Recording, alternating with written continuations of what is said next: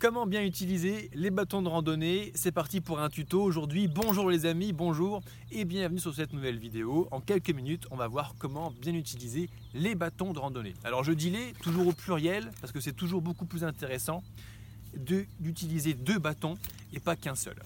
Alors concrètement, la première chose importante pour bien l'utiliser, ça va être la position dans laquelle le prendre. Un bâton, il faut qu'il ait, il faut le prendre pour qu'il ait pour qu'il fasse un angle de 90 degrés, on dit au niveau du coude, à peu près cette position. Alors ça, ça engendre une grande question, parce que si on randonnait toujours à plat, ce serait simple. On aurait toujours les bâtons de la même taille et on aurait toujours un bel angle à 90 degrés. Mais quand on monte et quand on descend, ça change. Par conséquent, au cours d'une randonnée, en fonction du dénivelé, eh bien, il faut parfois euh, changer la taille du bâton. Alors pour ce faire, deux possibilités. Soit on va régler au niveau des, fixations. Moi je préfère les fixations rotatives au cliquet parce que c'est beaucoup plus rapide et pratique, je trouve. Soit on va pouvoir utiliser une caractéristique qu'ont certains bâtons et que je vous conseille, c'est le grip. Quand on prend un bâton, eh bien on le saisit avec la poignée et la poignée parfois aussi se prolonge sur un grip. Ça permet d'avoir une poignée super longue, ce qui fait que quand on a besoin d'un bâton plus court, on peut saisir le grip plus bas, typiquement à la montée. Quand on monte, effectivement, les, les, bras sont devant, donc les bâtons sont plus hauts, ça suffit pas pour faire un angle à 90.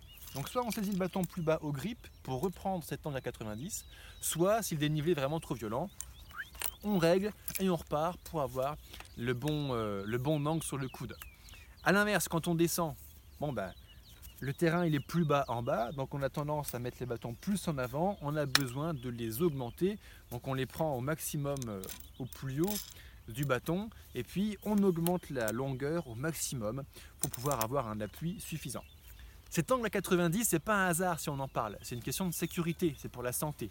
Concrètement, avec un mauvais angle, on utilise même les muscles et les tendons du coude. Donc en fait, pour minimiser les tendinites, surtout au niveau euh, des coudes, eh bien, on va mettre cet angle à 90 degrés. C'est une question d'ergonomie, d'utilisation de notre corps. Alors, là, on a parlé de plusieurs choses. Euh, aussi, on peut le voir sur un bâton, il y a toujours cette petite sangle qu'on appelle une dragonne. La dragonne, ça sert à quoi? J'aurais juste un bâton sans ça, je devrais l'attraper, et donc c'est que la fermeté de ma poigne et la crispation de ma main qui me permettrait de le tenir. Et dans le transfert d'énergie, ce serait que le fait ah, de serrer et d'appuyer qui transférait de l'énergie dans les bras. Parce que bon, à la marche, on utilise 100% à 100% nos jambes pour avancer. Quand on utilise les bâtons, eh ben, les bâtons vont faire 20-30% du job. Les bras pardon, vont faire 30% du job grâce à l'outil des bâtons. D'ailleurs, dans ce tuto, je vais parler que de comment utiliser les bâtons, purement et simplement. Euh, très bientôt sur cette chaîne, si ce n'est pas déjà fait, il y a la vidéo pourquoi bien utiliser ces bâtons avec les 8 excellentes raisons et les avantages et inconvénients des bâtons. Euh, abonne-toi à la chaîne YouTube pour être sûr de retrouver eh bien, la vidéo dès qu'elle sortira. Donc la dragonne, elle est utile parce que au lieu de faire que de prendre mon bâton à la main, je vais pouvoir glisser ma main dans la dragonne et de cette façon, la répartition de l'effort, elle est beaucoup plus sympa. Parce que en fait, euh, j'ai à peine besoin de tenir mon bâton, j'ai à peine besoin de me crisper dessus. Sincèrement. Alors au début, quand on n'est pas habitué, quand on, découvre les joies d'utiliser le bâton, on est un petit peu stressé, un peu tendu, un peu crispé, on a tendance à crisper et à serrer bien fort. Pareil dans les passages difficiles. Quand on est dans un pierrier difficile sur un évé, sous l'effet du stress, on a tendance à crisper. Mais si tu fais ça 8 heures par jour, à la fin de la journée, tu vas ramasser tes doigts, la petite cuillère, et tu auras des courbatures dans les muscles de tes mains. Ce qui n'est pas l'objectif. La dragonne est là pour te soulager. Sincèrement, je crois que 80% de l'effort sur mes bâtons, je l'ai fait à la dragonne et pas avec mes mains. En clair, c'est la tranche de ma main, presque le poignet qui repose sur le bord de ma dragonne, qui fait le travail. Je tiens à peine mon bâton quand je marche. Je tiens pour le, verrouiller quand je tire. Par contre, toute la poussée, je tiens à peine mon bâton. Je pourrais mettre comme un Lego. Eh bien, ça marcherait très bien. La dragonne, ça se règle. Hein. On a souvent une petite sangle ici. avec un petit verrou, que ce soit un petit bouton, un petit capuchon qui s'ouvre, pour pouvoir bien régler la dragonne. Alors, euh, plusieurs possibilités pour, euh, pour l'enfiler, on va dire, cette fameuse dragonne.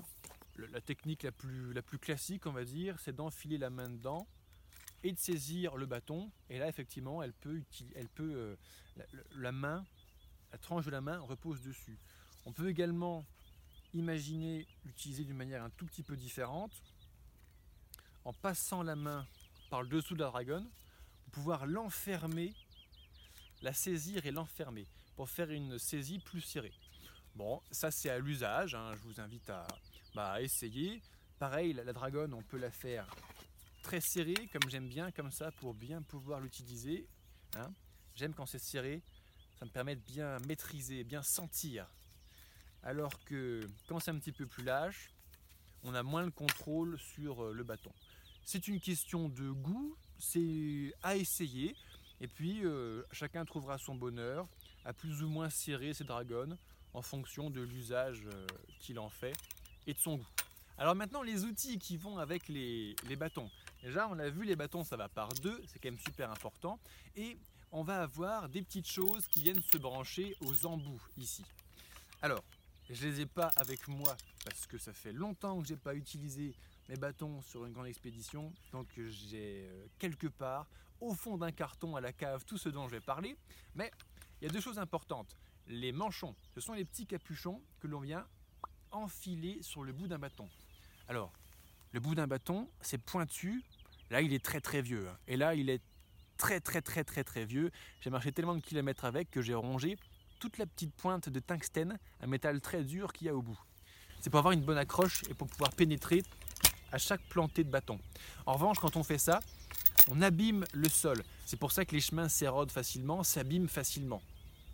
Donc on met le petit manchon, on appelle ça le pied de chameau, et ce qui fait que vu qu'il a une plus grosse circonférence que juste la pointe de tungstène qui est faite pour pénétrer, ça va répartir le poids du bâton et du bonhomme sur euh, une plus grosse surface et donc ça abîme moins l'environnement. En plus, ça fait moins de bruit sur les pierres. Quand on marche avec des bâtons en pierrier ou sur l'asphalte, tic-tac, tic-tac, c'est insupportable. Donc les petits manchons, ça réduit le bruit et ça préserve l'environnement.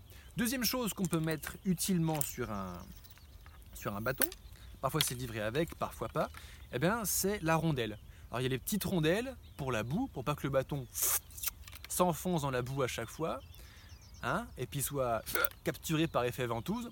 Et il y a la grosse rondelle, ça c'est la grosse rondelle de neige pour augmenter ben, la, la prise et la répartition du poids. C'est exactement le même principe que les raquettes.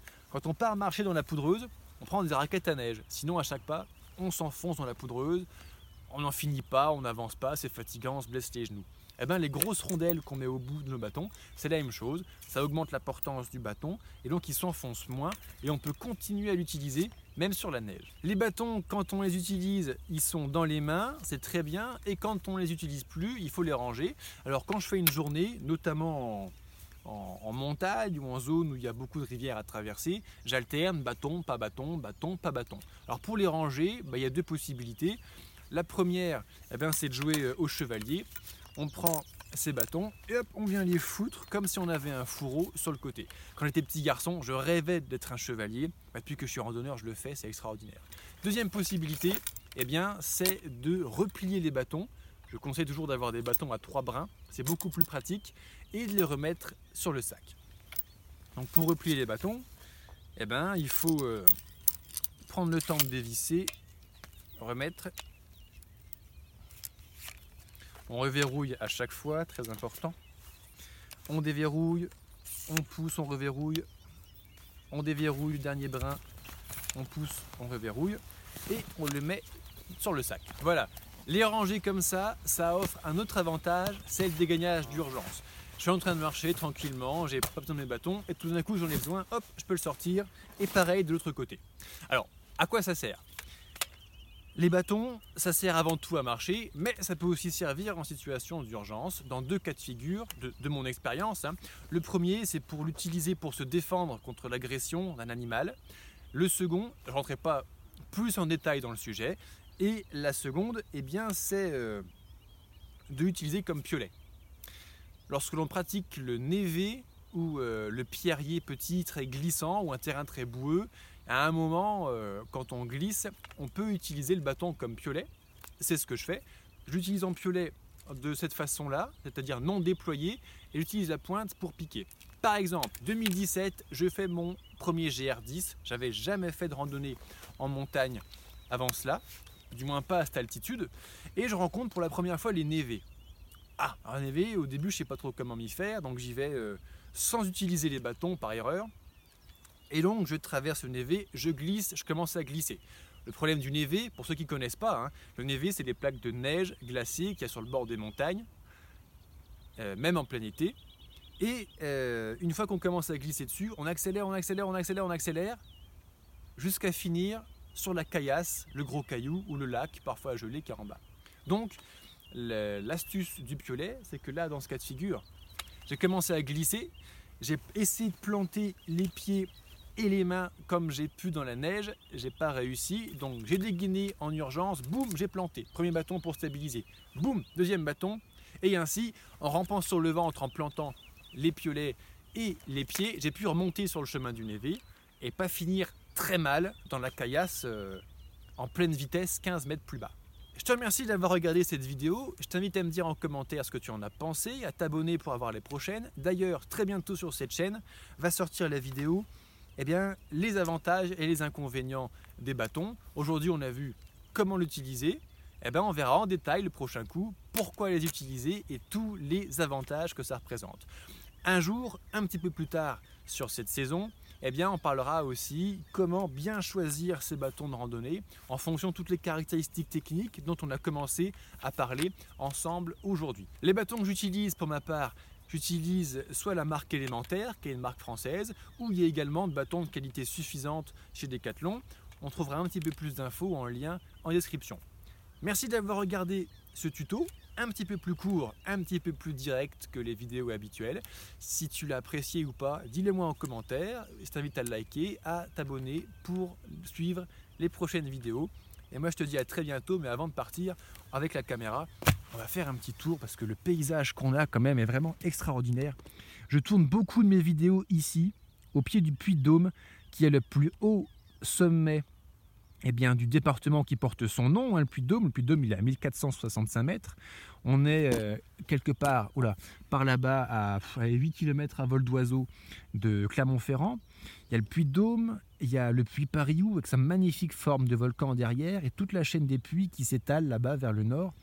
Et euh, quelque part dans le brouillard, en bas là-bas, on a la plaine de la Limagne et le soleil qui vient de se lever avec au fond, mais aujourd'hui avec le contre-jour on ne le verra pas, la chaîne de montagnes du Forez qui est euh, de l'autre côté de la vallée de la Limagne. Puis il y a un petit peu de brouillard aussi ce matin, il y a un petit peu d'humidité qui revient. Voilà, j'adore tourner ici. C'est un endroit qui est merveilleux, magnifique. D'ailleurs, pour ceux qui me connaissent depuis un certain temps, hein, énormément de mes vidéos tournées en 2020-2021 ont été tournées euh, sur ce lieu magnifique. Et j'ai eu beaucoup de commentaires d'Auvergnat qui disent Eh, mais t'es chez moi ben, Effectivement, j'habite dans le coin et, euh, et, on vit un pays magnifique. Clermont-Ferrand, c'est une belle ville. Voilà. À très bientôt sur une prochaine vidéo. Ciao